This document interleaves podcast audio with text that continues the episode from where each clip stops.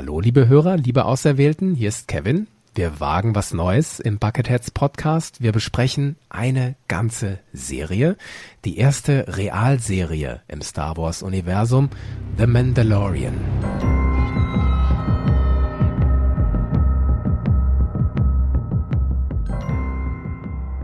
Es geht erstmal allgemein um die Serie, ob sie empfehlenswert ist, dann konkret um die erste Folge, das erste Chapter.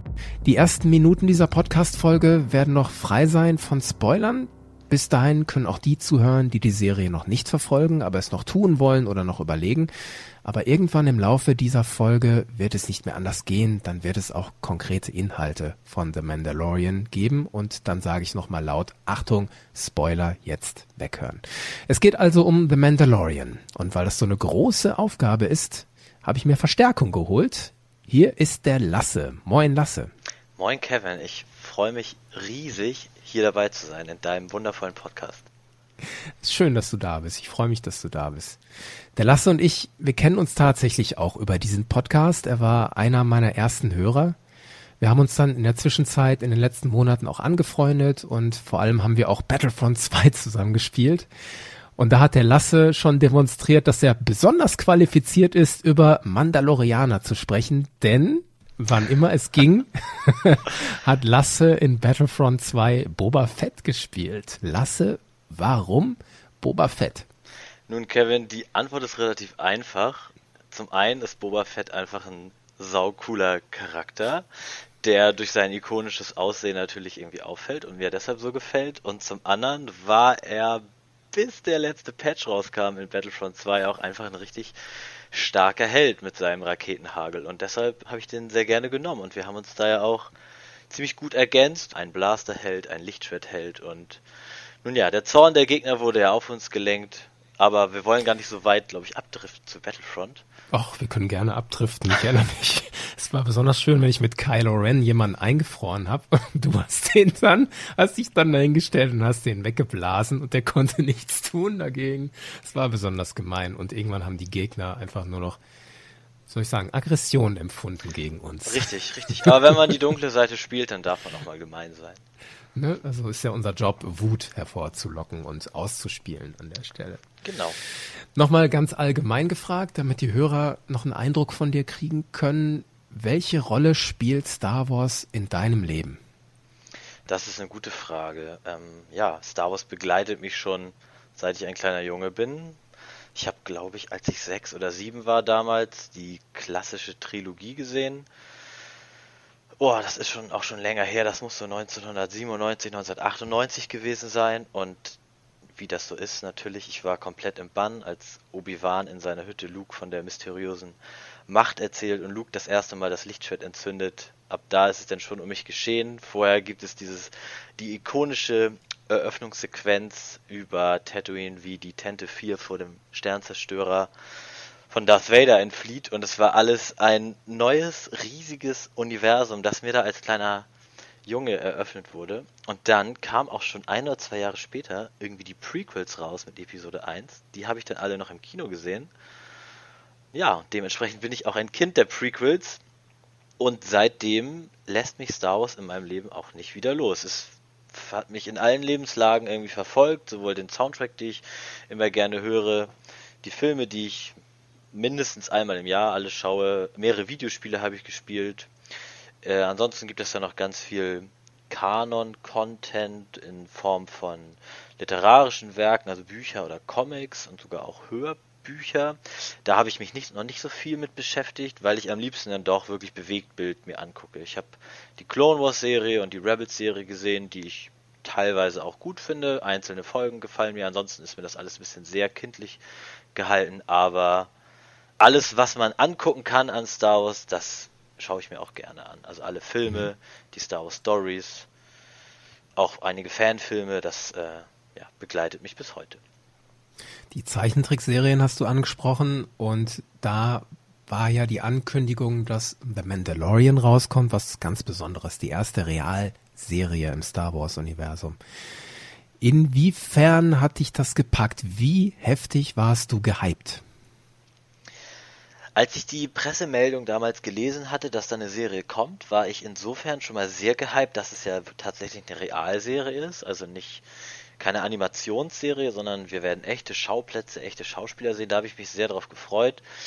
Dann hatte ich irgendwann noch gelesen, dass die ganze Serie von Dave Filoni wohl mitproduziert werden sollte und da wusste ich alles klar, das, das ist ein alter Bekannter aus dem Star Wars Kosmos, der hat ja auch Clone Wars und Rebels gemacht mhm. oder mit daran gemacht. Und dann dachte ich schon, okay, das scheint wohl auch in guten Händen zu liegen und der Dave Filoni ist ja auch ein cooler Typ, dem das bestimmt auch eine Herzensangelegenheit war und da war ich dann schon vorsichtig optimistisch. Und das ging wahrscheinlich vielen Leuten so, ne? Also vorsichtig optimistisch ist vielleicht das Mindeste, was man diese Serie an Maßstäben anlegen kann. Ich war zwischendurch super, super heftig aufgeregt und habe mich sehr stark gefreut. Dann zwischendurch wurde das ein bisschen überlagert von anderen Sachen, wie zum Beispiel, wir sind ja jetzt, wenn wir das hier aufnehmen, Ende November 2019, noch vor The Rise of Skywalker.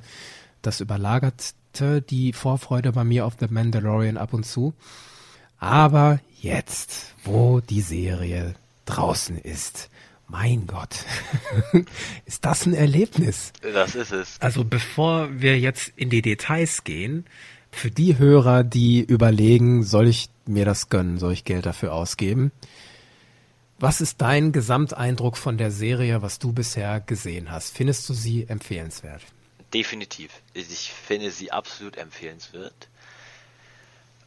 Denn die Serie verbindet so vieles aus der Star Wars Galaxis, dass ich nur sagen kann, schaut sie euch an. Es kommt für mich definitiv das Feeling der klassischen Trilogie rüber.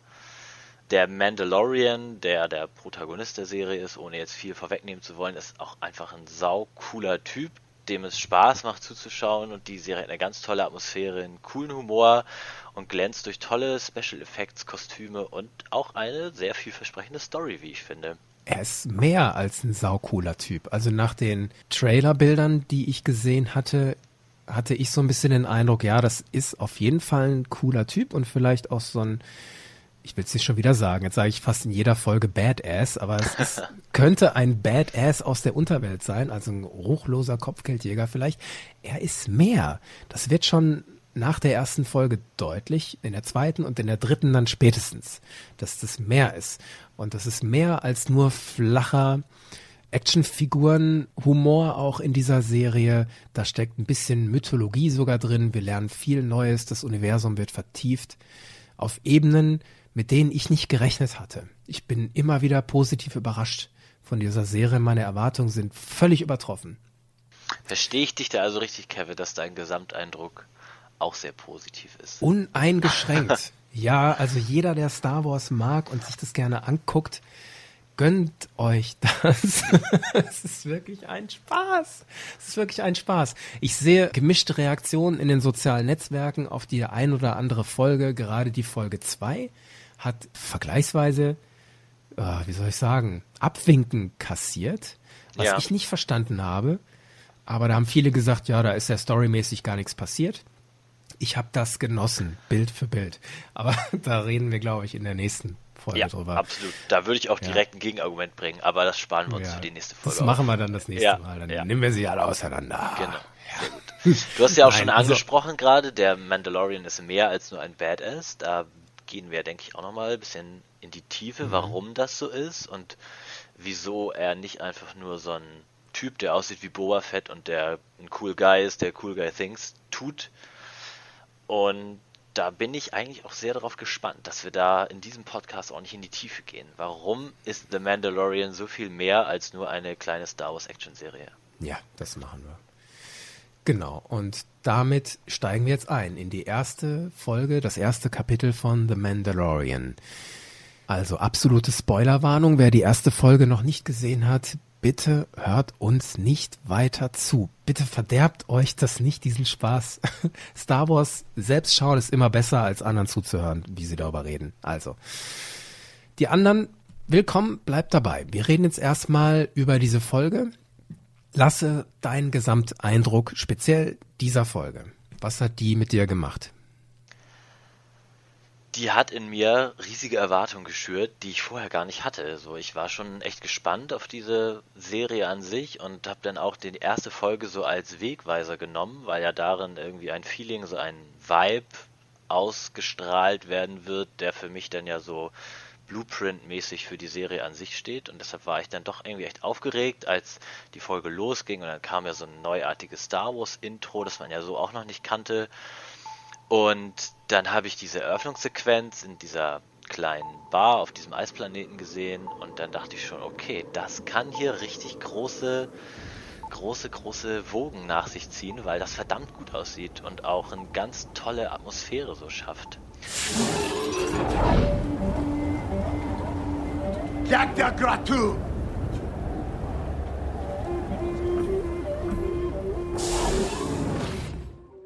Und ich wurde nicht enttäuscht. Bis zum Ende der Folge ging es genauso weiter. Es wurde für mich einfach eine ganz, ganz tolle Stimmung rübergebracht, die mich halt besonders so an die klassische Trilogie erinnert hat. Besonders an die Szenen aus der klassischen Trilogie, wo wir so die Unterwelt der Galaxis sehen, auf Tatooine, in der Kantina, wo die Band das ikonische Lied spielt, das wir alle kennen.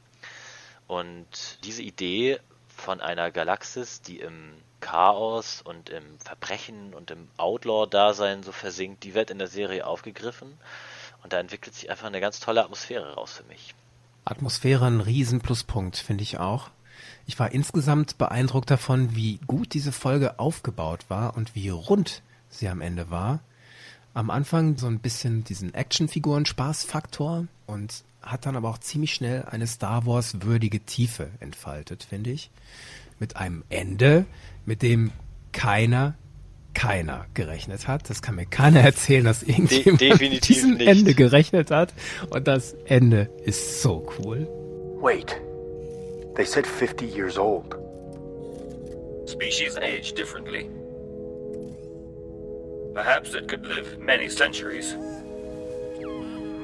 Sadly, we'll never know. No. Dazu dieser coole Held, der mehr ist als nur cool, der diesen gewissen Tiefgang hat. Und ich mag diesen Held, ich mag diesen Mandalorian. Außerdem hat die Folge Schauwerte, viele Anspielungen auf das bisherige Star Wars-Universum. Du hast schon gesagt, der Gonk-Droid, Life Day, dieser Augendroide, Sturmtruppen, das kenne ich alles, da fühle ich mich zu Hause. Und dieses Vertraute, bereitet dann für mich den Boden für das Neue, was diese erste Folge schon einführt. Und dieses Neue, das ist einiges.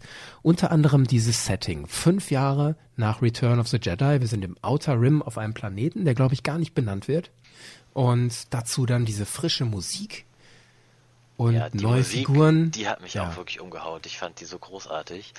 Vor allem hat mich das so überrascht. Die Musik war nicht so typisch Star Wars, so Überhaupt nicht. So orchestrale ja. Star Wars Musik, die ganz pompös daherkommt, sondern es gibt ja diese typische für den Mandalorianer diese Flötenmusik, die oft, wenn man ihn sieht, wird die eingespielt. Das scheint auch so das Thema des Mandalorian zu sein.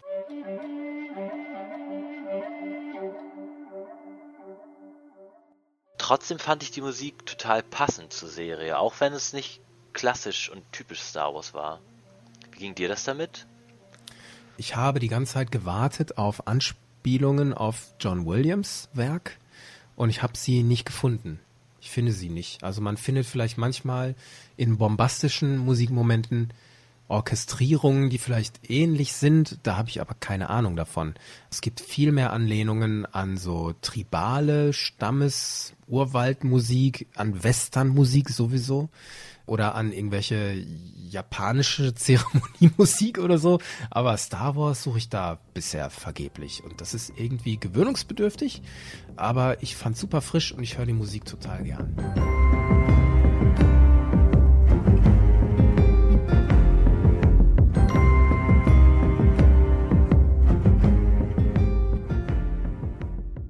Eins meiner Highlights in dieser ersten Folge war schon, wir haben einen ganz kleinen Einblick in die Mandalorianer bekommen, die da auf diesem Planeten, das ist der zweite, der gezeigt wird in der Folge.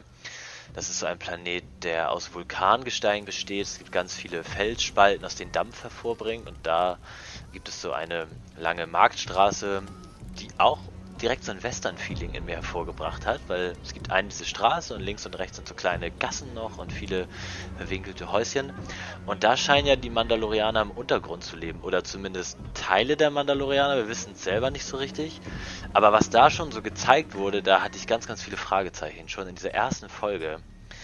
Die Mandalorianer werden da gezeigt als ein stolzes Kriegervolk. Die haben alle ihre Helme auf, niemand nimmt ihren Helm ab. Es laufen sogar, wir sehen Kinder, die da rumlaufen, die auch Helme aufhaben.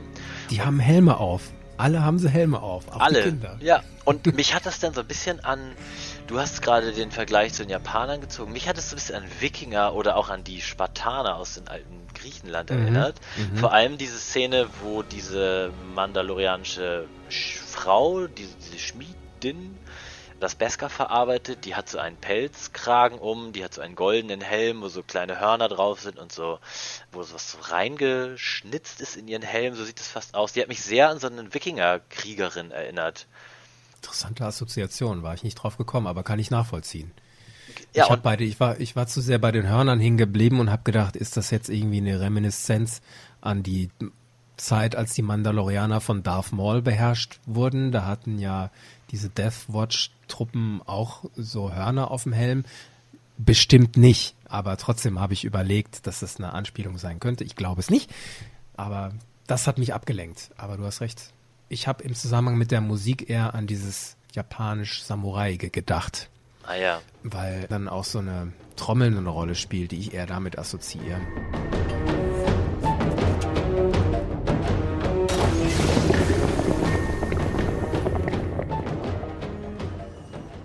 Diese Szene in diesem mandalorianischen Versteck offensichtlich ist ein Highlight, oder? Absolut. Für mich ein Riesenhighlight. Alleine einfach visuell. Wir sehen da mehrere Mandalorianer. Am Anfang dachte ich so, huch, er geht in diesen Untergrund, da steht ja Boba Fett und dann war mein zweiter Gedanke, ach nee, das sind da seine ganzen, seine ganzen, ja, Verbündeten, seine Stammesbrüder. Es wird da ja von dem Tribe gesprochen, also die Mandalorianer scheinen da so in ihrem Stamm vereint zu sein. Dann spricht diese Frau, die da den Schmied macht, die spricht an, es gab wohl eine große Säuberung, sie redet von der Great Purge. Da oh, habe ich mich, da habe ich mich dann gefragt, welche Säuberung kann das sein? Meint sie damit die Order 66? Die fiel mir so direkt ein, aber die hat ja, soweit ich weiß, nicht direkt was mit den Mandalorianern zu tun. Oder spricht sie vielleicht von einer Verfolgung der Mandalorianer während der Herrschaft des Imperiums? Wenn die schon so einen offensichtlich stolzes und ja auch starkes Kriegervolk sieht, waren sie vielleicht auch eine Bedrohung für das Imperium. Ich weiß noch nicht, was da vorgefallen ist, aber diese erste Folge teasert da schon ganz viel an in der Richtung. Da habe ich mir viel Gedanken drüber gemacht. Das ist ein Punkt, was hat diese Folge für den Star Wars Kanon gebracht? Dieser Begriff The Great Purge. Die mandalorianische Schmiedin sagt, dieser Beskar-Riegel wurde gesammelt in der Great Purge. Man denkt erst genau an die Jedi, The Great Jedi Purge. Palpatine rottet die Jedi aus, aber das ist es wahrscheinlich nicht sondern irgendwie das Ende von Mandalore. Das ist eine Geschichte, die kennen wir bisher nicht, die ist nicht erzählt. Zuletzt, bevor diese Geschichte spielt, fünf Jahre nach Return of the Jedi, das letzte, was wir von den Mandalorians gesehen haben, war am Ende der Serie Rebels. Da haben wir diesen Gar Saxon, der die Mandalorians dem Imperium verschrieben hatte. Dann haben aber die Rents Gar Saxon ausgeschaltet, Sabine und ihre Mutter, ne? Und am Ende wurde dann ja Bo-Katan die neue Anführerin dieses offenbar vereinten Mandalore. Und das war ja kurz vor dem Ende von Rebels und damit auch kurz vor den Ereignissen von Rogue One und A New Hope. Also, da gab es das Imperium schon und die Mandalorianer haben sich erhoben. Wir sind jetzt wieder vereint unter einer Anführerin Bo-Katan. Und danach muss es irgendwann diese große Säuberung gegeben haben. Ja, und die fällt ja, so wie wir das jetzt gerade herausgearbeitet haben, genau in die Zeit, wo das Imperium seine Hochphase hat. Also wird genau. da, glaube ich, die, der Zusammenhang des Imperium hat definitiv was mit dieser Great Purge zu tun. Ganz genau. Irgendwann muss Palpatine beschlossen haben, ich mach Mandalore platt. So, das sind jetzt auch Insurgents, die mir gefährlich werden können. Das sind auch Rebellen Aufständische. Ja. Und diese Geschichte wurde noch nicht erzählt. Und jetzt stell dir mal vor, das Potenzial, was in diesem Begriff The Great Purge steckt. Vergleich das mal mit dem Begriff Klonkriege.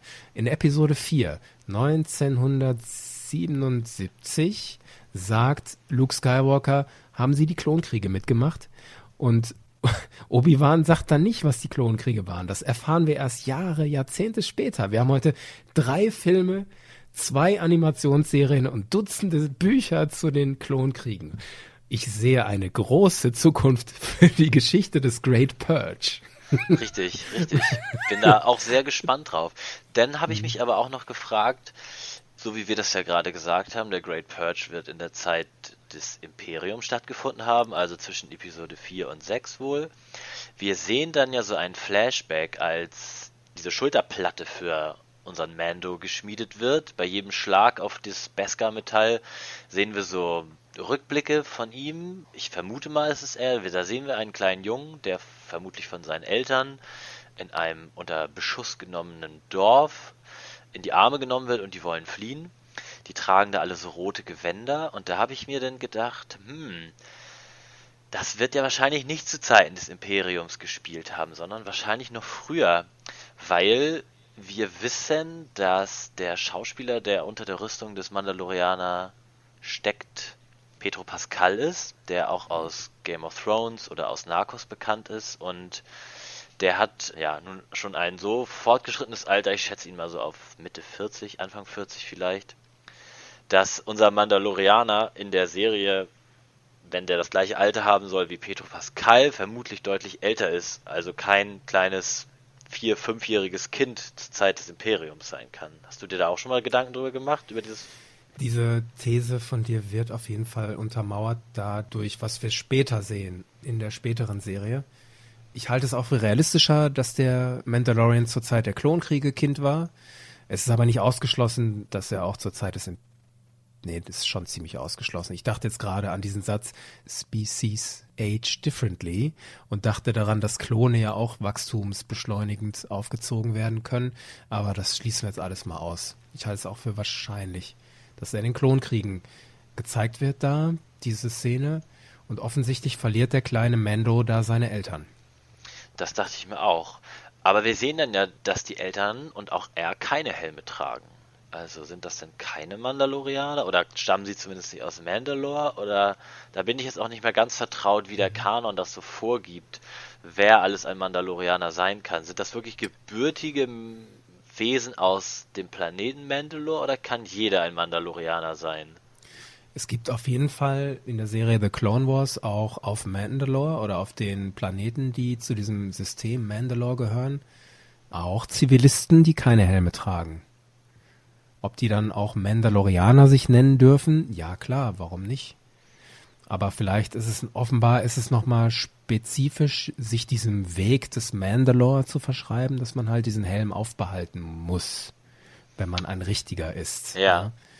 Ich habe Ähm, mir aber da auch gedacht, dass es ja vielleicht verschiedene Stämme da gibt von Mandalore und manche legen diese Regel mit dem Helm für immer aufhaben vielleicht stärker aus als andere. So Boba und Jango Fett, die sind doch auch Mandalorianer, oder? Die haben ja manchmal ihren Helm ab. Soweit ich mich erinnere, sind das selbst deklarierte Mandalorianer und andere Mandalorianer akzeptieren die gar nicht als richtige Mandalorianer. Ah ja, okay. Also. Django Fett stammt offiziell, glaube ich, von Concord Dawn, wenn ich mich nicht täusche, ein mandalorianischer Mond und sagt, er sei Mandalorianer, aber ich glaube, das nehmen ihm nicht alle ab.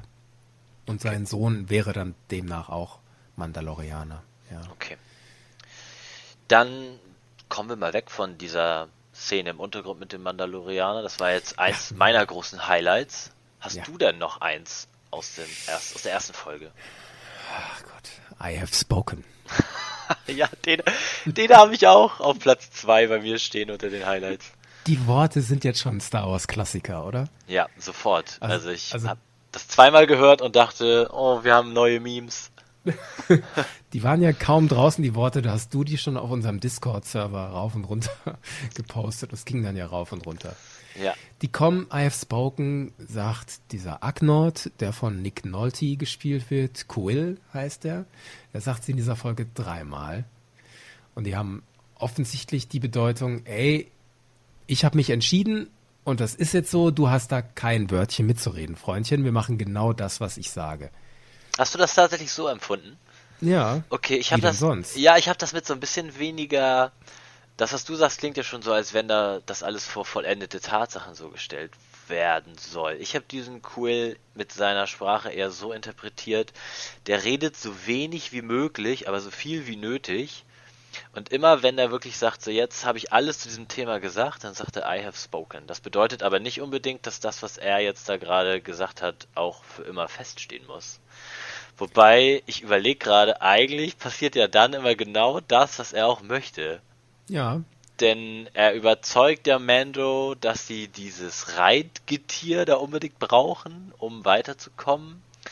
Vorher noch, der ist das erste I have spoken ist ja dann You are a bounty hunter. I will help you. I have spoken. Ah ja, stimmt. You are a bounty hunter. Yes. I will help you. I have spoken.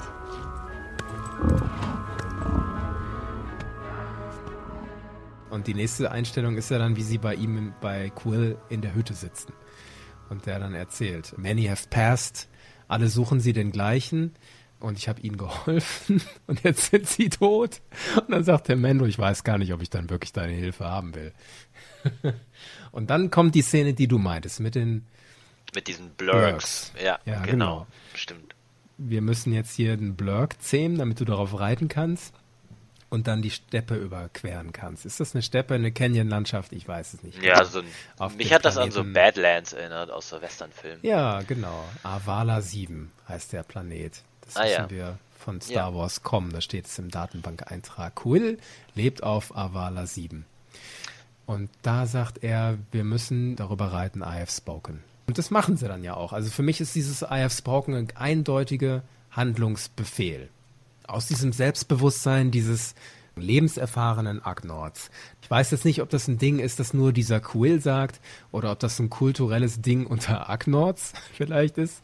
Das haben wir so aber noch nie gesehen. Wenn wir Agnords gesehen haben in Empire Strikes Back oder in Rebels, dann haben die ja immer nur diese Schweinelaute von sich gegeben. Also Ja. solche klar hörbaren Worte haben wir von denen noch nicht gehört. Also möglicherweise ist es nur ein Ding von Quill.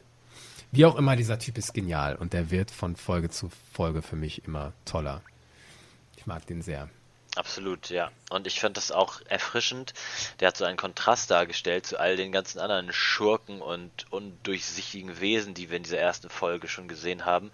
Der scheint ja so ein ganz prinzipientreuer, straighter, kleiner Farmer so zu sein, der da in seinem Tal eigentlich nur seine Ruhe haben möchte. Und dann kommt ihm aber der Zufall oder vielleicht auch der Wille der Macht, wer weiß, kommt ihm Mando über den Weg gelaufen und er sieht in Mando eine große Hilfe, diese Mercenaries, diese Söldner da in seinem Tal loszuwerden. Und Ist das nicht toll? Wann haben wir in Star Wars schon mal so explizit Leute gesehen, die nur ihre Ruhe haben wollen, die nur irgendwie zurechtkommen wollen im Leben? Diese erste Folge ist ja voll mit Leuten, die nicht nach dem großen epischen Krieg, galaktischen Frieden oder was weiß ich streben. Die wollen ihre Ruhe, die wollen irgendwie klarkommen. Und dieser Quill ist die Personifizierung dessen. Das gefällt mir total gut. Leute, die hier in dieses Tal kommen, wollen in Frieden leben. Und jetzt sind diese, weiß ich nicht wie viel, 50 Leute da, die ähm, dafür sorgen, dass Unruhe ist. Und ständig kommen Mercenaries und Bounty Hunter und machen hier Unruhe. Das ist toll, oder? Das fand ich auch, das fand ich äh, richtig gut. Ich habe mich auch schon immer bei diesen großen Episoden Star Wars Filmen habe ich mich ganz oft immer so gefragt, wie ergeht es wohl so ganz normalen Leuten, die einfach nur ihren Weg in der Galaxis so gehen wollen? Wie erleben die diesen Bürgerkrieg? Wie erleben die die Herrschaft des Imperiums? In Rogue One wird es manchmal so ein bisschen kurz gezeigt, aber jetzt haben wir fünf Jahre nach dem Fall des Imperiums eine Galaxis, die vom Krieg immer noch erschüttert ist, in der ganz viel Unruhe herrscht, in der sich jetzt, nachdem die der Faschismus des Imperiums scheinbar ja vorbei ist, die, wo Menschen und Fraktionen versuchen wieder miteinander klarzukommen, die dann von Kriminalität erschüttert wird, sehen wir jetzt diesen Quill, der da einfach versucht, so sein karges, schlichtes, aber ihn glücklich stellendes Leben zu leben. Und ich finde es irgendwie total cool, dass denn so ein Mandalorianer kommt und ihn da aus der Patsche hilft. Und umgekehrt, ne? Also die helfen sich ja gegenseitig. Ja, genau, stimmt. Denn Quill bietet ihm ja an, oder was heißt bietet ihm an? Er befiehlt ihm ja, du brauchst diesen Blurk, um zu diesen Söldnern zu kommen, die ja das Asset, den Asset, das Asset, die das Ziel haben, das du brauchst, um deine Bounty-Hand fortzusetzen. Die Blurks, darf ich das noch kurz erzählen, die haben so einen Spaß gemacht. Leute, die den Bucketheads Podcast schon länger verfolgen, haben vielleicht schon mal mitgekriegt, dass meine Frau keinen Bezug zu Star Wars hat und dass ich ein bisschen darunter leide. Aber meine Frau mag hässliche Tiere. Und jetzt habe ich gedacht, jetzt habe ich noch mal eine Chance, meine Frau zum Star Wars gucken zu bringen. Da sind ja diese Blurks in der Folge und Nick Nolte in Schweineform. Ja. habe ich meine Frau gebeten, komm, wir gucken uns das an, da sind hässliche Tiere. Und die ist echt abgegangen auf diese Blurks. War sie begeistert, ja? Ja, total. Es hat riesen Spaß gemacht, das Ja. mit ihr zu gucken. Ja. Also, liebe Leute, wenn ihr mal wieder eure Ehefrauen, Ehemänner, Freundinnen, Freunde, wie auch immer, zum Star Wars gucken bringen wollt, hier ist eine neue Chance. Ja. Ich habe die Folge auch mit, mit meiner Freundin gesehen. Und? Und wir waren am diskutieren, ob diese Blurks, ob das Kaulquappen sind oder Tyrannosaurus Rex oder irgendwas dazwischen. Wir waren uns nicht ganz einig. es ist ein Mittelding, auf jeden Fall. Ja, Und irgendwie ich so. finde das so schön, dass die Realserie diese Figur aus den Animationsserien aufgreift und so schön aussehen lässt. Ich meine, wir kennen die Blurks aus den Clone Wars, aus Rebels und anderen Zusammenhängen, aber in der Realserie haben wir sie noch nicht gesehen. Und das macht The Mandalorian insgesamt total gut. Sachen aus der Animation. Dave Filoni, der Macher, der Regisseur dieser Folge, kommt ja daher. Der hat ja mit George Lucas zusammen The Clone Wars gemacht und später Rebels, das hast du ja schon gesagt. Der bringt jetzt seine ganzen Lieblinge möglicherweise in diese Realserie rein und das ist wunderschön, dass das funktioniert. Super. Ja, echt eine, eine coole Idee. Kevin, hast du noch weitere Highlights? Das Kind, Das Kind, ja. das Kind, das Ende. Ja, Baby Yoda, sagen ja alle in den sozialen Ja. Netzwerken. Baby Yoda. Das fand ich ein super Highlight. Ich meine, eine spannende Frage dieser Folge ist ja, wer ist denn der Gesuchte, auf den das Kopfgeld da ausgesetzt ist? Der Tracking Forb führt dann ja zu dieser Eikapsel. Der Mando macht sie auf und dann sehen wir diese großen grünen Ohren mit diesen weißen Haaren da drauf, die großen schwarzen Augen und das ist einfach Yoda als Baby. Wir müssen Yoda sagen oder von mir aus auch Yaddle, weil wir kennen ja die Spezies nicht. Wir wissen nicht, wie diese heißt, die Spezies, der Yoda und Yaddle angehören.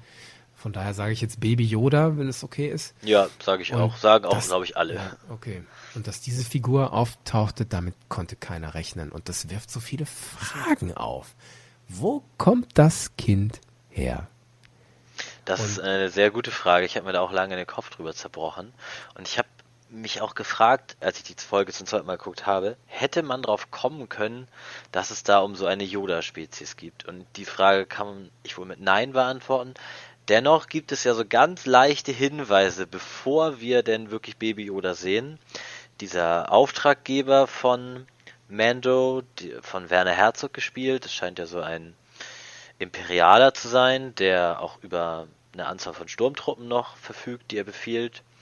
Und so ein imperialer Wissenschaftler, der da auch mit in seinem Gebäudekomplex rumhängt. Dr. Pershing? Dr. Pershing, genau. Die wollen, oder Werner Herzog zumindest, der Auftraggeber, der möchte Baby Yoda ja in seinen Besitz haben. Und er sagt dann als einzige Info zu Mando, das Zielobjekt oder das Asset ist 50 years old, also 50 Jahre alt. What's the chain code? We can only provide the last four digits.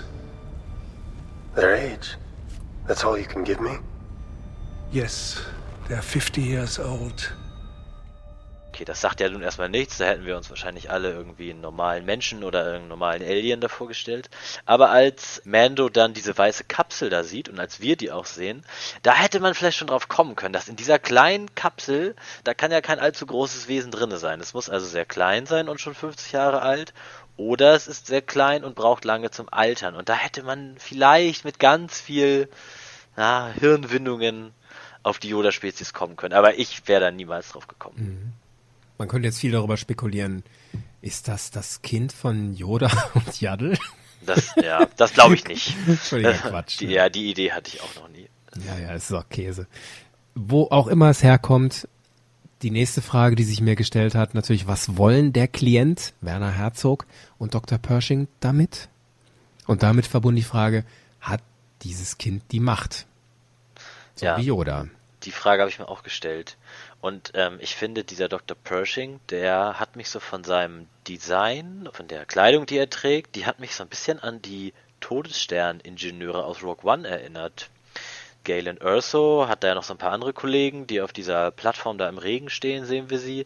Die haben ähnliche Kleidung an wie der Dr. Pershing. Also habe ich mir schon gedacht, das wird so ein Wissenschaftler sein und Werner Herzog, der das Imperium vertritt, hat scheinbar Interesse daran, diese Yoda-Spezies zu haben, sie vielleicht zu untersuchen, vielleicht auch auf ihre Machtfähigkeit zu untersuchen und wir wissen ja, das Imperium hätte gerne jede Waffe in seinem Besitz, die es kriegen kann. Also Zumal in dieser Zeit. Ne? Das Imperium ist ja, existiert ja nur noch in kleinen Zellen, angeführt von irgendwelchen Admirälen oder Moffs oder Generälen, verstreut über das ganze Universum und ringt sozusagen um sein Überleben. Ich weiß nicht genau, ob der Dr. Pershing wirklich mit dem Imperium assoziiert ist. Ich finde deine Beobachtung gut, dass es so ein Wissenschaftler ist, ne, diesen klassischen Anzug anhat.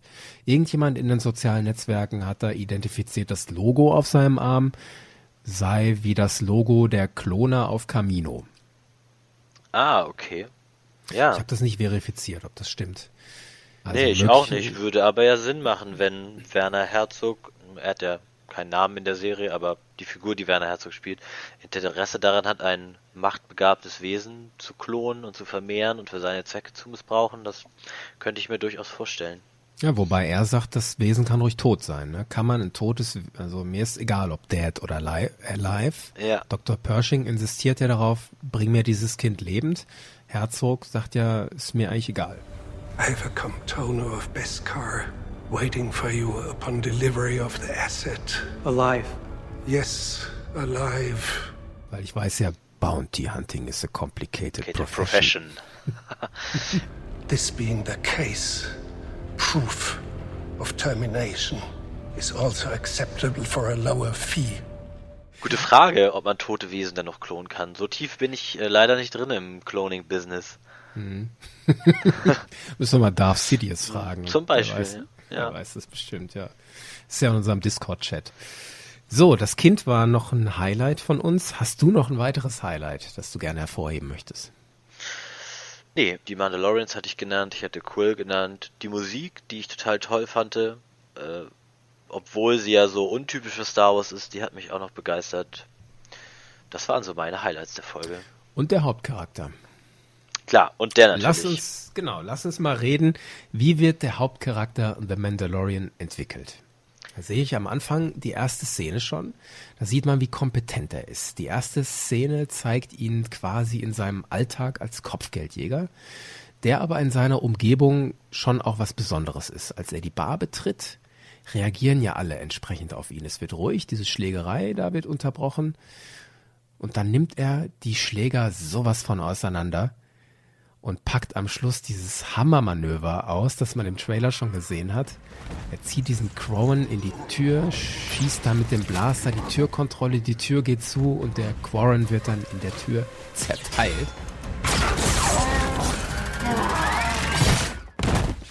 Also wir sehen da, der Mandalorian ist ein kompetenter Kämpfer und der lässt sich auch nicht übers Ohr hauen. Der blaue Kerl, den er da gefangen hat, Mithril, keine Ahnung, ob das die Spezies ist oder der Eigenname von dem, der tut ja so, als ob er auf die Toilette geht. In Wahrheit Ja. spioniert er aber in Mendos Schiff rum. Der Mendo merkt das und macht dann kurz einen Prozess mit ihm.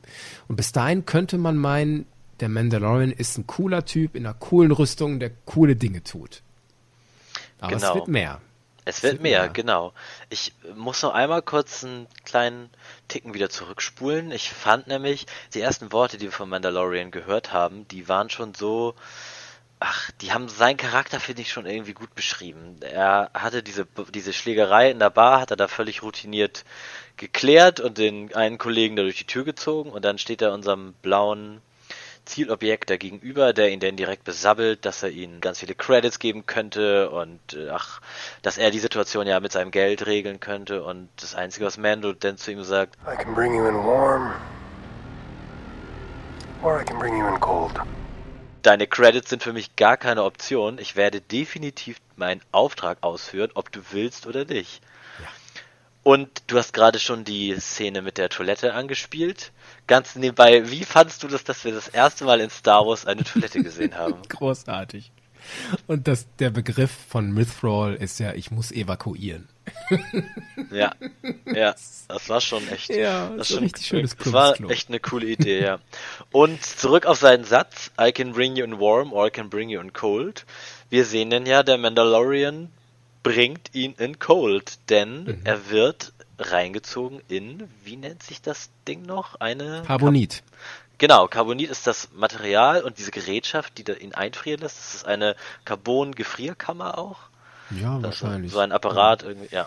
Ja, das ist eine tolle Anspielung auf Boba Fett und Darth Vader, die das ja offenbar zum ersten Mal so in dieser Form praktiziert haben, zumindest Ja. soweit wir das wissen. Scheint, scheint sich durchgesetzt zu haben in der Galaxis und rumgesprochen haben, dass es effektiv ist. Und toll, wie die Serie die Sounds aus The Empire Strikes Back da recycelt. Wenn man sich das auf im Ohr zergehen lässt, die einzelnen Soundelemente.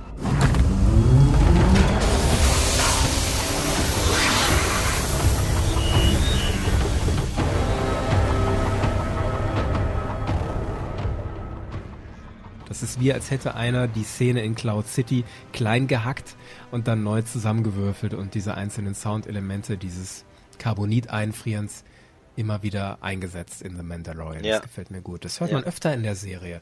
Auch als dieser Augendroide mit dem Mandalorian spricht an der Tür zu dem Klienten. Aijuba Blinky. Das sind Szenen, die kennen wir aus Javas Palast. Ja, genau, genau. so. Ja. auch recycelt. Das haben wir öfter. Auch der, der Ferryman, dieser Garindan-Typ mit dem Rüssel, der mit der Flöte, der quietscht genauso wie Garindan in Episode 4, der Spion, der Luke und Ben und verpfeift an das Imperium. Auch recycelte Sounds. No droids.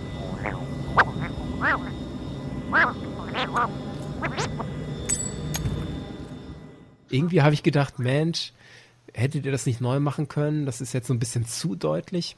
Aber irgendwie fand ich das auch lustig. Spaß. Ich fand, ich fand das auch total cool. Dieser Garindan, ich glaube, das ist der Name von diesem Alien mit dem Spion Rüssel. heißt so, die ja. Rasse heißt, oder die, die Spezies ist ein Kubas oder ein Kubas, Mhm. der mit seiner Flöte da trötet. Und da fand ich auch, da greife ich jetzt schon mal einen Punkt vor, was diese Folge für den Star Wars Kanon so für uns gebracht hat.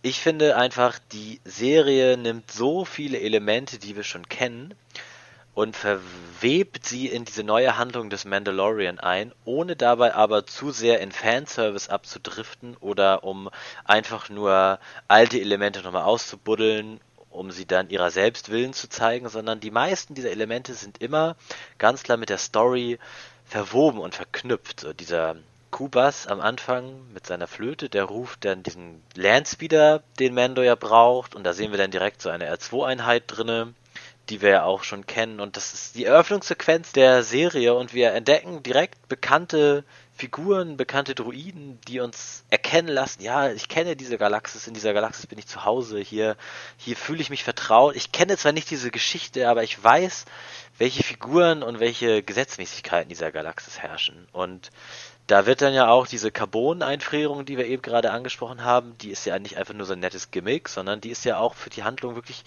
schon wichtig, denn Mando transportiert ja damit ja, das Zielobjekt. Ich könnte jetzt noch weitermachen, aber das spare ich mir für später auf.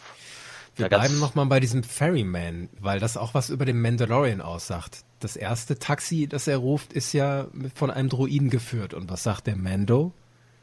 No Der sagt Droids. No Droids, genau. Also, Er sieht Was diese gelb, diese, er sieht diese schwarz-gelbe R2-Einheit und hat keine Lust auf sie. Und ja, der Mando scheint eine Abneigung gegen Druiden zu haben. Vielleicht traut er ihnen nicht, vielleicht hat er schlechte Erfahrungen mit ihnen gemacht. Wir wissen noch nicht warum. zu dem Zeitpunkt. Ne? Genau. Aber wir sehen auch später in der Serie, zum Ende hin, da begegnet ja Mando nochmal einem Druiden, der sich uns auch, den wir schon in ähnlicher Form gesehen haben. und da ist er am Anfang auch gar nicht begeistert von diesem Druiden. Hm. Oh no, Bounty Droid. Ja.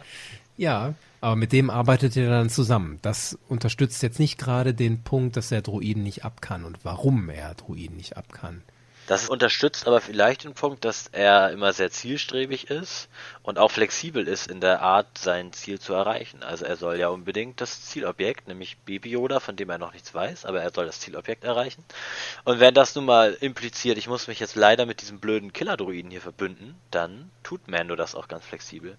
Ja, wichtige Andeutung seines Charakters. Ich bin in der Lage, über meinen eigenen Schatten zu springen. Genau, und diese gleiche Eigenschaft sehen wir ja auch in der Anwesenheit von Quill, als Quill ihn ja dazu auffordert, du, Mando, wir brauchen unbedingt unseren Kaulquappen T-Rex. Wie heißt das Vieh noch? Blurk. Diesen Blurk, genau. Und da sehen wir die Szene, er versucht auf diesen Blurk zu reiten, hat dann überhaupt keine Lust mehr, ist völlig frustriert und faucht Quill an, hast du einen Landspeeder oder ein Speederbike? Und Quill sagt, aber warte mal, du bist doch ein Mandalorian. Deine ja. Vorfahren haben schon die ganz großen Mythosaurier geritten. Ja. I don't have time for this. Do you have a land speeder or speeder bike that I could hire? You are a Mandalorian. Your ancestors rode the great mythosaur. Surely you can ride this young foal. Das packt den Mando an seinem Ehrgeiz und dann kriegt er ihn. Und zwar nicht mit blanker Gewalt, er springt auf den Rücken und reitet davon, sondern er macht das ganz sanft und sachte, hebt die Hand aus, streichelt diesen weiblichen Blurk erstmal, gewinnt scheinbar so das Vertrauen und dann schafft er es. Alright.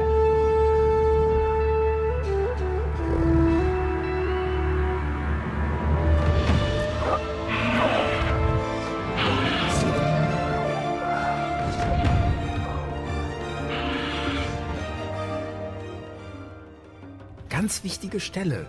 You are a Mandalorian. Your ancestors rode the great Mythosaur. Den großen Mythosaurus. Das packt den Mandalorian offenbar genau da, wo man ihn packen muss. Er will beweisen, dass er ein echter Mandalorian ist. Er ist sehr darin bemüht, sich in diese Kultur einzuweben, sich da zu etablieren und vielleicht ja. auch weiterzuentwickeln. Ja. Und ja, diese, diese Verbundenheit zu der Kultur, die scheint mir auch in der Szene, wo er da im Untergrund bei seinen anderen Mandos seine Rüstung erweitern möchte, scheint da auch durch. Denn nicht das komplette Beskar wird für sein Schulterstück äh, verbraucht, sondern ein Teil davon spendet er oder gibt er auch ab an die Foundlings der Mandalorians. Mhm.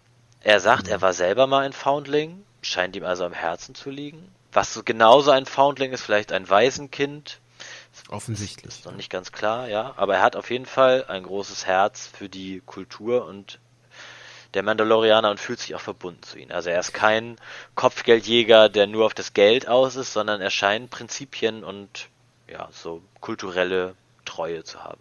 Ich würde noch weitergehen. Seine gesamte Motivation ist darauf ausgerichtet, seinen eigenen Stamm zu stärken, weil der nimmt ja nicht nur einen Teil seiner Belohnung, der nimmt die ganzen vier Calamari Flan, die er bekommen hat, von dem Grief Karga und den Beskar-Riegel und legt dem der Schmiedin auf den Tisch.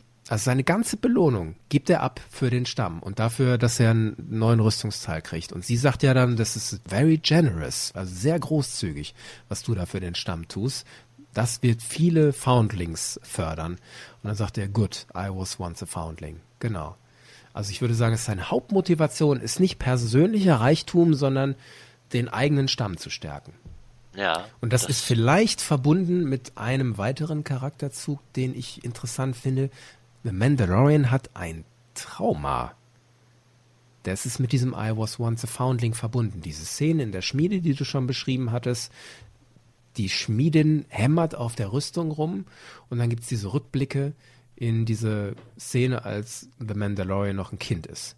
Und da steckt offensichtlich dieses Kindheitstrauma drin. Ich habe in einer, in einem Gefecht meine Eltern verloren. Anscheinend. Und deswegen wurde ich ein Findling. Ja, und dementsprechend hoch ist seine Spende jetzt an die, an die ja. Foundlings. So, das, ja, weil ja, er so empathisch ist und sich reinversetzen kann in Kinder, die keine Eltern mehr haben. Findlinge halt. Hier, ich interpretiere jetzt einfach mal, Findlinge, Ja. Foundlings sind Kinder ohne Eltern. Und diese Empathie wird ja am Schluss nochmal deutlich, ganz am Schluss. Ja, als er Ähm. die Hand ausstreckt, Baby Yoda auch, ihre Finger berühren sich nahezu und da wird ja angedeutet, dass dieses Zielobjekt, das er da holen soll, vielleicht bahnt sich da eine Verbindung zwischen den beiden an. Obwohl ja auch wir die Mimik des Mandalorians nie wirklich zu sehen bekommen, denn er hat ja immer den Helm auf. Finde ich, sehen wir in dieser Szene am Ende mit Yoda, dass er ja da schon deutliche Zuneigung zu Baby Yoda verspürt. Er hat ja immerhin IG-11 auch dann weggepustet, Wahnsinn. um Yoda am Leben zu lassen. Also das und da finde ich kommt ja auch vielleicht bei Mando wieder diese Gedanken auf. Hm, ich sehe hier dieses kleine arme Baby vor mir liegen, das offensichtlich ja ein Foundling ist in der Perspektive von Mando jetzt. Er findet ja diesen Baby Yoda und dann wird Baby Yoda direkt von dem Killer-Druiden bedroht und er ergreift die Initiative, pustet den Killer-Druiden weg und rettet Baby Yoda so das Leben. Ja, und setzt damit einiges möglicherweise aufs Spiel. Ich weiß ja nicht, was die Kopfgeldjäger-Gilde macht mit anderen Leuten, die einen anderen Kopfgeldjäger abschießen. Keine Ahnung, das wissen wir zu diesem Zeitpunkt noch nicht, ne? Genau, ja. Also schon heftig, die Entscheidung. Ja, wir können nochmal zusammenfassen. Mando ist also kein nur wortkarger Badass Bounty Hunter, der unsterblich und unverwüstlich ist und nur coole Moves bringt, sondern er hat eine Vergangenheit, die uns immer noch Rätsel aufgibt, aber die spannend zu sein scheint. Und er ist auch eben nicht völlig unbesiegbar, sondern er hat ja auch deutliche Schwächen. Wir sehen das ja auch, als er versucht, den Blurk zu reiten, da landet er relativ hart im Dreck. Und er ist dann ja doch auf IG-11s Hilfe später angewiesen. Er kann halt auch nicht mal so eben 40 Söldner auch mit seinen coolen Gadgets und seinen Waffen wegpusten, sondern auch da braucht er Hilfe. Er ist kein Iron Man in der Welt von Star Wars oder so, der Er unbesiegbar ist zu sein verwundbar, genau. Genau, das finde ich ja. auch ganz wichtig, um empathisch zu sein mit diesem Hauptcharakter. Und das alles schafft diese erste Folge mit einem Typen, dessen Mimik man nicht sieht und der kaum spricht.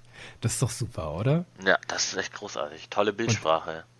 Dieser Charakter wird in der ersten Folge für mich schon runder als viele andere Charaktere in der ganzen Serie. So Ahsoka Tano zum Beispiel, die ich sehr mag. Die wird in der ganzen ersten, vielleicht auch in den ersten beiden Staffeln von The Clone Wars nicht so charakterlich rund wie der Mando in der ersten Folge für mich. Würdest du mir da zustimmen? Absolut, da stimme ich dir definitiv zu.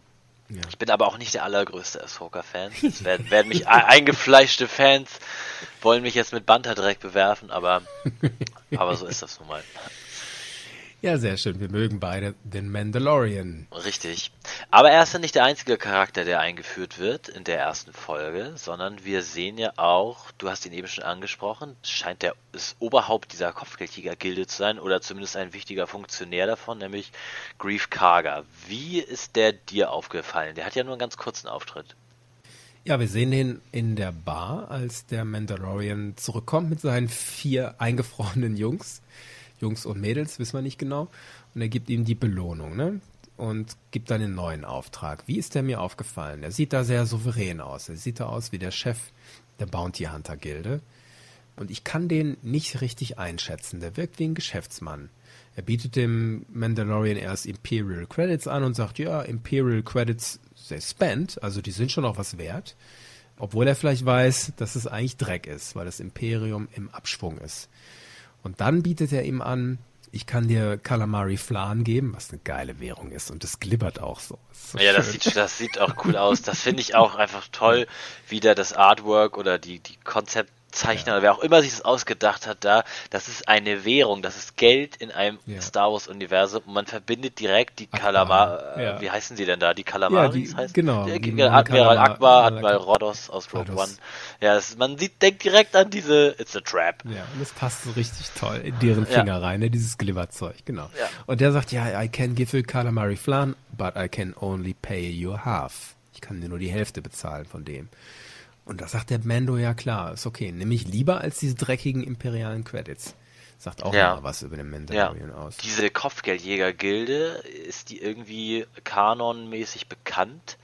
Also, dass es sowas gibt, das habe ich mir schon mal gedacht. So, klar gibt es Kopfgeldjäger und die werden auch eine Organisation haben, die sie irgendwie anheuert und das alles so verwaltet, aber dieser Grief Karga ist doch so ein Charakter, der komplett neu ist, oder kennen wir den schon irgendwo? Der ist komplett neu und auch viele Mechaniken, wie äh, sie da demonstriert werden. Wie funktioniert das bei den Kopfgeldjägern? Das ist auch neu. Es gibt ein Bounty Pack, also ein Puck, wie beim Eishockey, so ein Puck, wo dann so ein Hologramm drin ist von demjenigen, der gesucht wird. Und dann gibt es ein Tracking Forb, das kriegt der Kopfgeldjäger in die Hand gedrückt, da ist dann dieses Signal drin, was ihm hilft, den gesuchten Gejagten zu finden. Und dann gibt es offenbar nochmal so eine Nummer, die damit verbunden ist mit dem Gesuchten, wo im Fall des Kindes kriegt er nur die letzten vier Ziffern, das Alter. Diese Mechaniken ja. aus der Kopfgeldjäger-Szene kannten wir bisher nicht. Und ich weiß jetzt nicht, ist es die Kopfgeldjäger-Gilde dieses Planeten, dieser Stadt, des ganzen Sektors? Das wird nicht klar aus dieser Folge. Und das Wissen wir nicht. Wir haben Bounty Hunter in anderen Zusammenhängen gesehen, am ausführlichsten vielleicht in The Clone Wars. Da saßen dann zum Beispiel Boba, Bosk und Dengar saßen in irgendeiner Kneipe zusammen und haben zusammen was ausgeheckt. Und die Bounties haben sie von irgendwelchen Computersystemen, aus irgendwelchen Holonets gezogen. Ne? Wo gibt's jetzt hier ein Kopfgeld? Aber so, dass da so ein Vermittler am Tisch sitzt und diese Bounty Packs und Tracking Forbes austeilt, das ist neu. Und auch diese Figur wie der Grief Karga ist neu. Mir schien das auch so, dass er unbedingt den Mando halten wollte, so als Klienten oder als jemand, der Teil dieser Gilde ist. Ne? Er, er sagt dann ja auch, ja, ich habe hier meine Imperial Credits. Mando sagt dann, nee, lass mal. Und dann zückt er seine Calamari Flan, die er dann ja doch auch dafür hergibt. Und er ist dann ja auch sichtlich froh, dass Mando direkt nächstes Ziel möchte. Und dann vermittelt er ihn ja an den nächsten Charakter, der ja auch auf eine ziemlich coole Art und Weise eingeführt wird. Wie ist Werner Herzog denn dir mhm. aufgefallen? Der hat da ja allerhand Equipment und Personal in seinem Gebäudekomplex, wo der drin sitzt. Mhm. Geht so, ne? Ich meine, der sitzt da in einem kargen Raum und an einem Tisch. Es ist nicht das Übliche, wie wir es vom Imperium kennen. Beim Imperium war es ja eigentlich immer sauber, glänzende Fußböden. Und er sitzt ja schon ziemlich im Dreck. Und die Sturmtruppen Uniformen, Rüstungen sind ja auch ziemlich mitgenommen. Da ist irgendein so ja. orangener Dreck drauf, was weiß ich, auf welchem Planeten die verprügelt wurden. Ähm, so richtig gut geht's denen nicht. Obwohl der Klient Werner Herzog auch so noch so ein bisschen Würde ausstrahlt mit seinen Schulterpolstern und dann hat er dieses riesige Medaillon um den Hals hängen, das Symbol des Imperiums. Das scheint da wohl noch sehr zu, zu stehen und ja. soll wahrscheinlich ja. auch den Zuschauer schnell suggerieren, alles klar der dient hier dem Imperium. Und ich dachte auch, was muss das für eine Demütigung sein für das Imperium, die ja alle Technologie von selbst irgendwie aufgebaut haben und da, wie du schon sagst, immer auf Hochglanzwert gelegt haben. Da hat er diesen komischen Druiden an seiner Tür, mhm. diese mechanischen Arm, der da so hinaus balgt mhm. und dann die Leute anschnauzt, wie er denn an Jabba's Palast auch gegen 3PO und R2D2 mhm. schon zu sehen bekommen haben das ist doch überhaupt nicht der Stil des Imperiums. Normalerweise müsste da doch irgendwie ein schwarzer, böser Druide sitzen oder einfach direkt Sturmtruppen an der Tür schon positioniert sein. Dann geht die Tür mit einem Zischen auf, ein langer glänzender Flur erscheint und der hängt da in dieser komischen Hütte. Ja, das Imperium ist schon ziemlich verzweifelt in dieser Zeit. Bin mal Absolut, gespannt, wie ja. sich das noch entfaltet. Werner Herzog selbst ist ja ein ziemlich besonderer Mensch aus deutscher Perspektive sowieso. Also einer, der in Hollywood richtig Erfolg hat und der da richtig anerkannt ist. Man hat das auch gesehen bei den ganzen Panels zu The Mandalorian wurde der ab und zu auch eingeladen und die Schauspieler und Macher haben sich ja wirklich auf der Bühne vor dem verneigt. Das war ja teilweise peinlich, wie die vor dem niedergekniet ja. sind. Ja. Richtige Respektsfigur. Ich kann das jetzt gar nicht so nachempfinden, wenn ich den da sehe mit seiner schauspielerischen Leistung. Ich kann den noch nicht so richtig deuten, was das für eine Figur ist. Provoziert der den Mando die ganze Zeit? Spielt der mit dem? Da ja, das ist sehr undurchsichtig. So ja, ich ja. bin da ganz bei dir. Mhm. Ich finde aber er ist also scheinbar gut besetzt. So, ich weiß noch nicht genau, wohin es gehen soll, aber ich kaufe dem alles ab. Also mhm. vielleicht ist der fies, vielleicht ist der auch irgendwie nur ein alter mhm. Sack, der das Imperium, der dem nachtrauert und dann noch versucht, sich an die letzten Strohhalme zu klammern. Ich weiß es nicht. Aber ich finde es schon gut. Werner ich glaube, das kracht nochmal zwischen denen irgendwie. Ja, wahrscheinlich, ja. ja. Gut, über Quill, Quill, den, mhm. über den mhm. haben wir ja schon gesprochen, der wird ja auch eingeführt, dann einer mhm. kleinen Farm. Gibt es okay. irgendwelchen besonderen crazy Moment für dich in dieser Folge? Irgendwas, was du besonders abgedreht, besonders cool fandest? Ich fand die Schlacht, kann ich es ja kaum nennen, wobei als sie diese Laser-Gatling ausgepackt haben, da war es ja schon irgendwie eine Schlacht. Als Mando und IG-11 diesen großen Gebäudekomplex da stürmen, wo ja Baby Yoda drin ist, diese ganzen Söldner da zusammen im Tag-Team zusammen fertig machen, das war schon echt ein Lasergewitter und das habe ich so nicht erwartet. Das fand ich aber ziemlich, ziemlich cool. Als auch die Söldner da ne, diese Gatling-Kanone, die so Laser schießt, da rankarren und Mando, der mit seinem Seilwerfer das Ding kapert und die dann alle platt macht. Draw their fire, I'll take it out! Acceptable. Go!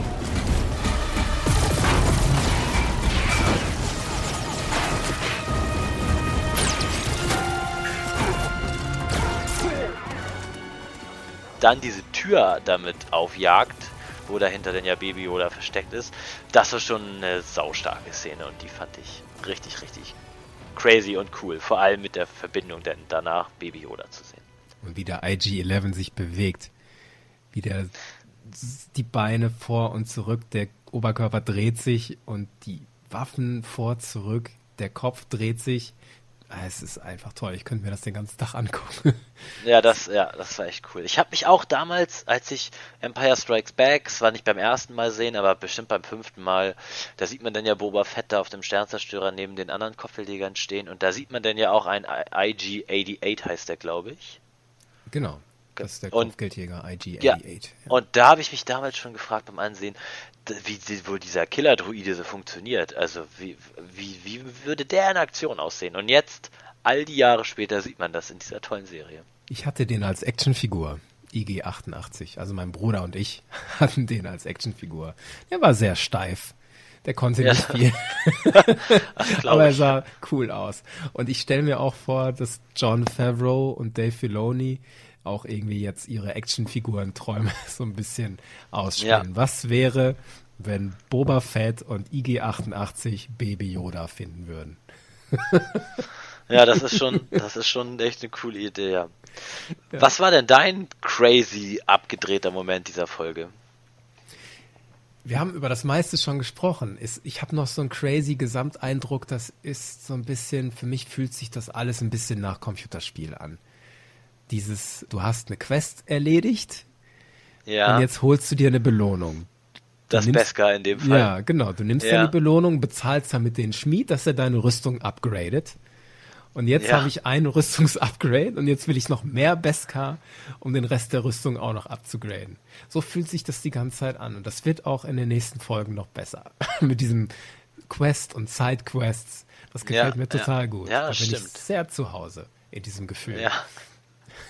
ja, netter Gedanke. Wir haben schon darüber gesprochen, was das für den Kanon gebracht hat, diese Folge. Einmal dieses Wort The Great Purge. Dann Bounty Hunting wurde ausgebreitet, ne, wie das genau funktioniert. Und dann sind noch andere Sachen wie die Kultur der Mandalorianer wurde uns ein bisschen näher gebracht, andeutungsweise zumindest mit dieser Schmiedin. Es ist übrigens die einzig wichtige Frau in dieser Folge, ist die Schmiedin. Und ich wäre beunruhigt, wenn ich nicht wüsste, da gibt es eine Schauspielerin namens Gina Carano, die irgendwann noch vorkommen muss. Die wurde uns schon angekündigt. Irgendwann muss die noch vorkommen, die kam jetzt noch nicht vor. Und wenn ich nicht wüsste, dass Dave Filoni damit macht, der ja auch nie gezögert hat, Frauen wichtige Rolle zu geben, wäre ich ein bisschen beunruhigt nach dieser Folge. Was ist das jetzt hier für ein Männerding, ja, irgendwie. Aber okay.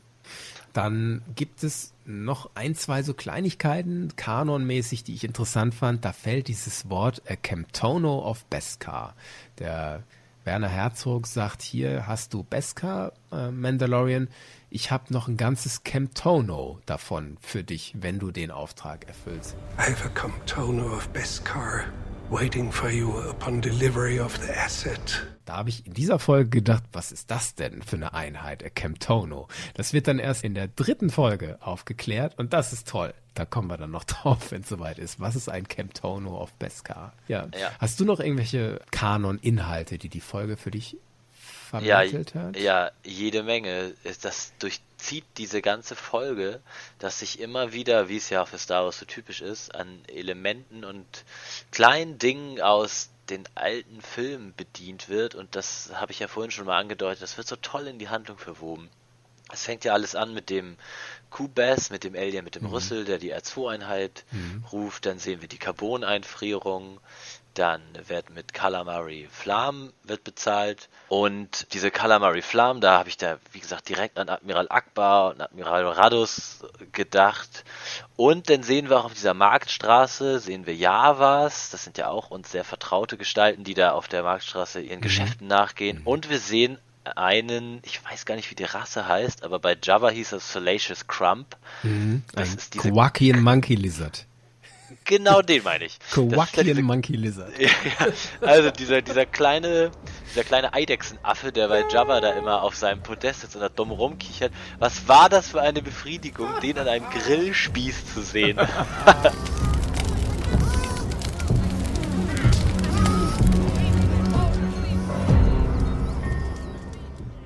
Das hat man ja schon im Großartig. Trailer gesehen, deswegen habe ich es gar nicht mehr so gefeiert. Aber es ist wirklich toll, oder? Ja, genau. Dann diesen Röhrendruide an der Tür von Werner Herzog habe ich ja schon angesprochen. Der Dr. Pershing, der den Look von den Ingenieuren aus Rogue One zu äh, haben scheint. Quill ist uns aufgefallen, er ist ein Acknord, den wir aus Cloud City auch kennen. Und dann sagt nämlich dieser Quill, sagt zu Mando ja, deine Vorfahren ritten die großen Mythosaurier oder Mythosaurier.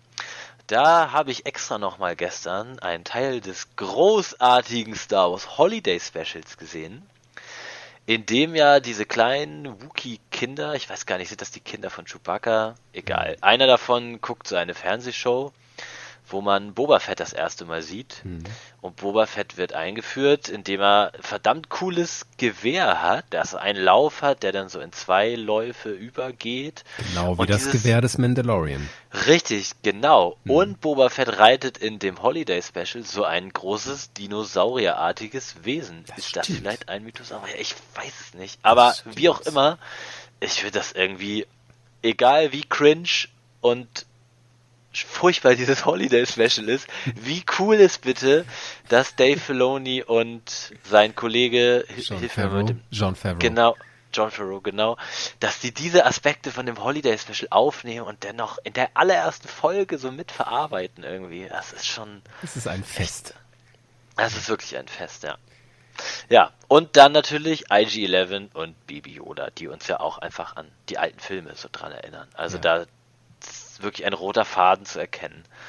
Und wie ich vorhin schon sagte, wir erkennen diese Welt, wir fühlen uns darin zu Hause. Es ist dieser Star Wars Abenteuerspielplatz, den wir alle so gerne mögen.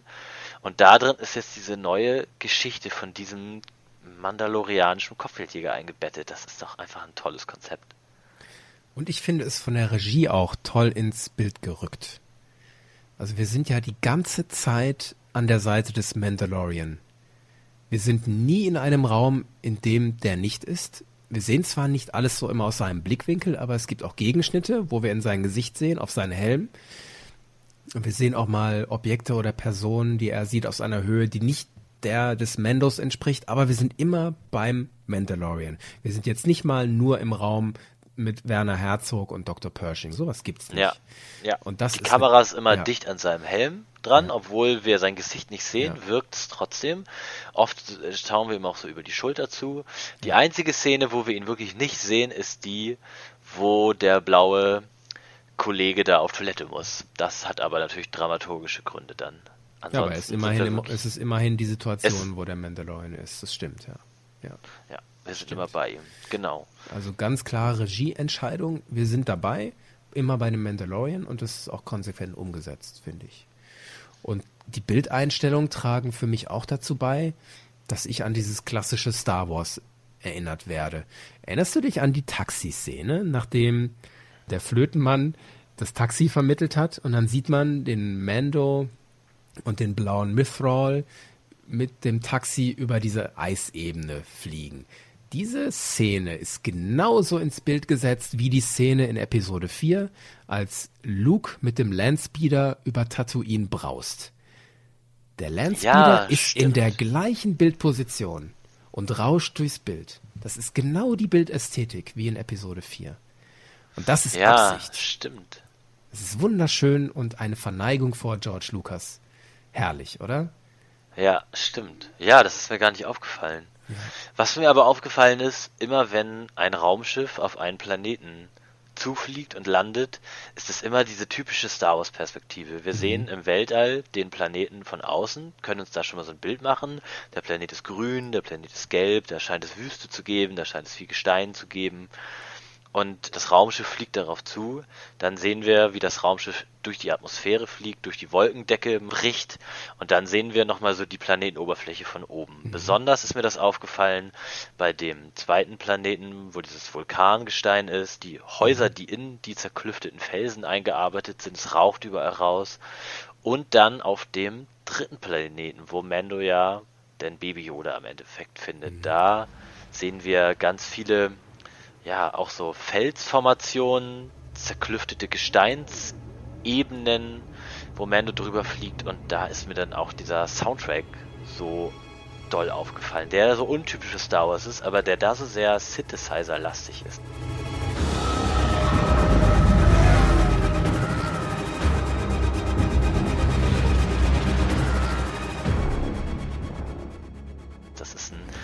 Ganz eindringlicher Soundtrack, als er da über diese Ebenen fliegt. Und da wurde auch schon Spannung aufgebaut, weil wir wussten, jetzt kommt so der letzte Akt dieser Folge. Er will jetzt dieses Zielobjekt finden, auf das er das Imperium in Form von Werner Herzog ihn angesetzt hat. Man kann den Soundtrack nicht genug loben. Ich weiß, wir haben es am Anfang schon mal gemacht. Der ist von Ludwig Göransson oder Ludwig, wie der Ja, Amerikaner sagt. skandinavisch, schätze ich mal. Ja, ich habe den gesehen mal in einem Panel. Das ist so ein großer, sehr dünner Typ mit langen, lockigen, offenen Haaren. Ganz jung noch. Sieht sehr alternativ aus, aber irgendwie auch gleichzeitig sehr selbstbewusst. Und das hört man seiner Musik auch an, dieses Selbstbewusste. Der benutzt bisher kein klassisches John Williams Thema, dafür aber so viele verschiedene Stilrichtungen. Und dabei entfaltet die Musik für mich so eine große Bandbreite und Dynamik. Du hast diese Synthesizer-Sounds erwähnt. Er hat erzählt, dass er irgendwie einen Kassettenrekorder benutzt hat für die Produktion. Ich verstehe Okay. es, ich verstehe es bis heute nicht, wie er das gemacht hat. Und ich finde, dass in einzelnen Szenen sehr toll die Spannung unterstrichen wird. Zum Beispiel diese Szene im Hammer Time, da haben wir schon drüber gesprochen, als er beim Schmied ist. Dann gibt's diese Trommeln, die mich an diese japanische Kriegerzeremonie erinnern. Und dann gibt's diese sehr deutlichen Western-Bezüge in der Musik. Besonders diese Szene You Are a Mandalorian. Das ist erst so dieses Stammesartige mit diesen Flöten und dann so ein bisschen Stöckchen-Perkussion.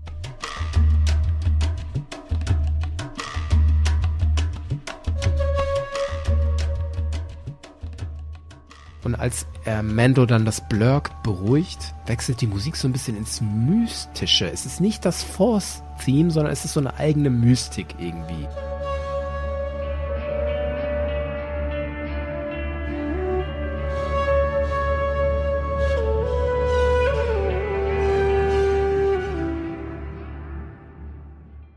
Und als Ja. er dann aufsitzt und losreitet, schwingt sich auch die Musik auf. Und sie wird so richtig fanfarig.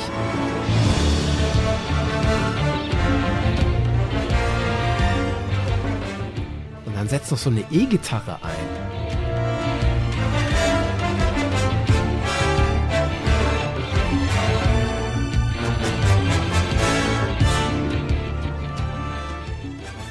Flöten, E-Gitarren, da ist alles drin, das ist sehr voll und sehr rockig. Ich bin total begeistert. Ich kann mir die Musik auch ohne die Serie inzwischen gut reinziehen. Ja, die Musik ist wirklich, ich, mir fällt es immer so schwer, dieses zu beschreiben.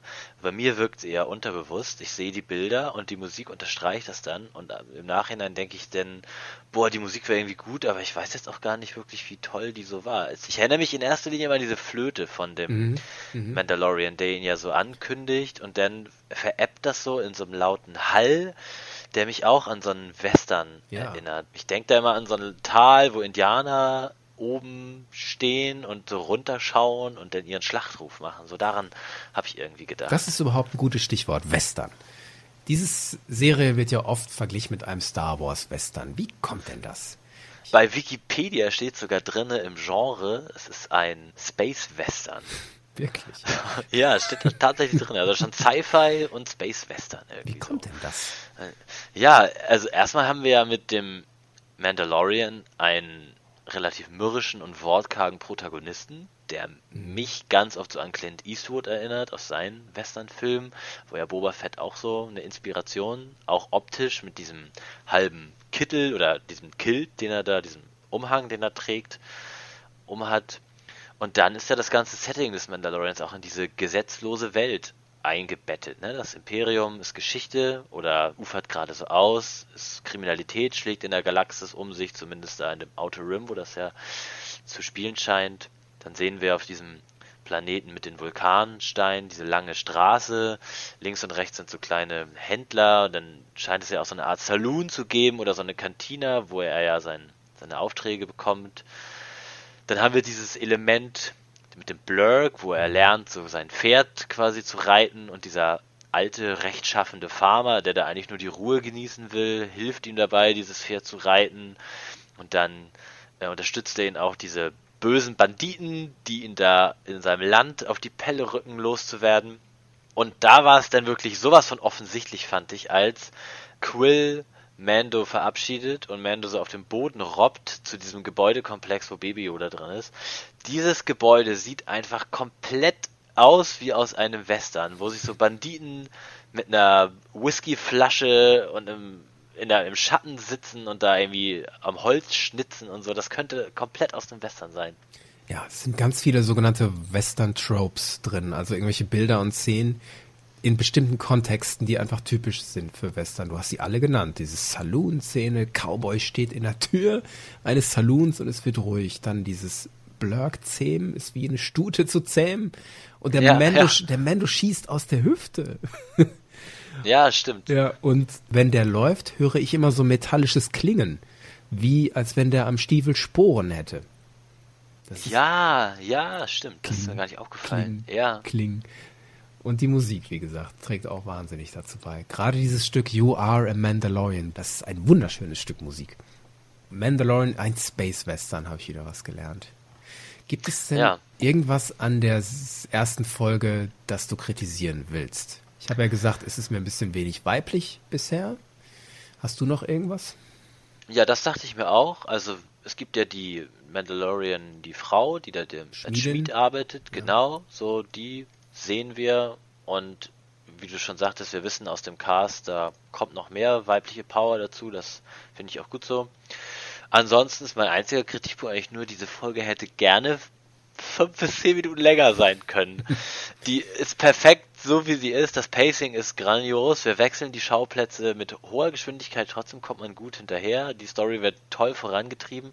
Aber ich mag auch einfach diese Einstellung, wie der Mandalorianer denn über diese Marktstraße geht. Wir sehen die Javas und Druiden im Hintergrund. Da, solche Szenen, da kann ich noch viel länger drinne verweilen. Genau wie er mit dem Blurk durch über diese Badlands, über diese Landschaft da reitet. Das sind immer diese Szenen, die Star Wars so lebendig machen und wo ich auch immer das Gefühl kriege, diese Welt ist so echt, es fühlt sich alles so echt an.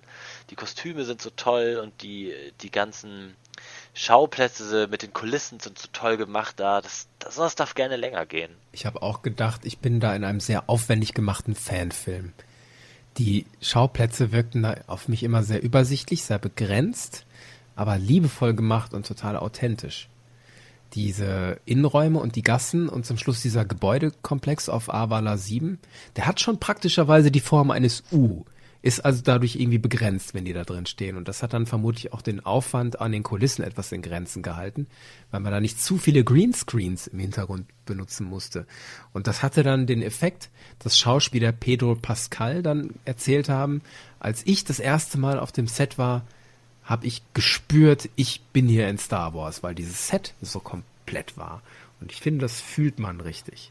Es ist diese klassische Star Wars Ästhetik. Wir bauen das meiste wieder selbst und machen es nicht wie in den Prequels. Wir erschaffen alles digital. Da bin ich total dankbar für. Ja, ich auch. haben. Ich Ja. finde das ganz, ganz toll. Man sieht manche Masken und Aliens, das man sieht einfach, dass das so Kostüme sind und dass das Masken aus Silikon sind oder so, aber das finde ich überhaupt nicht schlimm, weil das macht das Ganze authentisch und vor allem unser Zielobjekt ganz am Anfang, der blaue mhm. Kerl, der auf Toilette muss, der hat ja so eine tolle Maske mit diesem mhm. Kiem und den Ohren und so, das, das ist schon sehr, sehr aufwendig gemacht, da, da kann ich dir nur beipflichten, ja. Was hast du denn nach der ersten Folge gedacht, wie es weitergeht? Wir haben jetzt beide schon Folgen, zu diesem Zeitpunkt schon weitere Folgen gesehen, aber versetz dich nochmal zurück an das Ende von ja. Folge 1. Was hast ja. du gedacht, was passiert als nächstes? Ich glaube ja, der Mandalorianer, der kriegt richtig Ärger. Zum einen hat er IG-11 gekillt, der ja auch Teil der Kopfgeldjäger-Gilde ist. Und ich weiß nur nicht, wie die Kopfgeldjäger-Gilde das irgendwie aufnimmt, dass da ja einfach einer ihrer wichtigen Druiden irgendwie denn im Eifer des Gefechts von einem anderen Kopfgeldjäger zerstört wurde. Da bin ich gespannt, wie das in der Richtung sich mit der Gilde weiterentwickelt. Und zum anderen natürlich die große Frage, Baby Yoda. Wir sehen schon, der Mandalorian scheint sich so ein bisschen um ihn zu sorgen. Er soll ja zumindest überleben. Wird er Baby Yoda denn zu seinem Auftraggeber, zu Werner Herzog, wirklich zurückbringen? Oder wird er mit ihm durchbrennen? Oder wird er ihm die Freiheit schenken? Das sind so meine Fragen. Und natürlich die Vergangenheit von Mando. Wir haben diese kurzen Flashbacks in der Schmiede gesehen. Wird es davon noch mehr geben? Da, ja, eigentlich eine rhetorische Frage, bin ich schon überzeugt. Und da bin ich sehr gespannt drauf, wie so seine Vergangenheit denn nun aussieht. Ich habe gedacht, IG-11 kommt auf jeden Fall zurück in der nächsten Folge und will Rache. Da hatte ich fest mit gerechnet. Der wird irgendwie repariert und kommt wieder. Und dann sprengt er sich neben Mando mit seinem Thermaldetonator. War das nicht toll? I will self-destruct. Dreimal. No, do not ja. self-destruct. Ja. It appears we are trapped. I will initiate self-destruct sequencing. Whoa, you're what? Manufacturer's protocol dictates I cannot be captured. I must self-destruct. Do not self-destruct. Cover me! Was macht der Mando jetzt mit dem Kind? Bringt er es wirklich zu Grief Karga und diesem komischen Dr. Pershing, von dem man, den man eher komisch finden muss? So ein bisschen creepy. Ja. ja. Sehr gespannt. Ja. Jawohl, Lasse. Das waren meine Punkte, die mir wichtig waren. Hast du noch was? Das war auch alles, was mir auf der Seele brannte. Ah, wie schön. Ja. Ich kann sagen, wir sind voll drin in der Serie, ne? Absolut, ja. absolut. Ich bin gespannt, wie es weitergeht. Ja. Wir werden drüber sprechen. Wir bleiben dran, wir verfolgen die weiter und wir besprechen die Kapitel nacheinander für euch mit. Dann könnt ihr mit uns eure Meinung dann auch teilen. Ob ihr andere Sachen noch gesehen habt, ob ihr Sachen anders wahrgenommen habt als wir, ob ihr uns beipflichtet. Teilt es uns mit. Wir veröffentlichen diese Folge im Podcast Bucketheads immer so unter dem Begriff The Mandalorian Review. Und da könnt ihr auf YouTube kommentieren, ihr könnt auf der Webseite bucketheads.de kommentieren, wo ihr wollt. Und folgt uns gerne auf iTunes, Spotify, wo auch immer ihr gerne Podcast hört. Wir freuen uns sehr, dass ihr dabei wart, dass ihr bis zum Schluss durchgehalten habt. Wir hören uns das nächste Mal wieder mit Lasse. Kevin, vielen Dank, dass ich heute dabei sein durfte. Möge die Macht mit euch sein. Möge die Macht mit euch sein.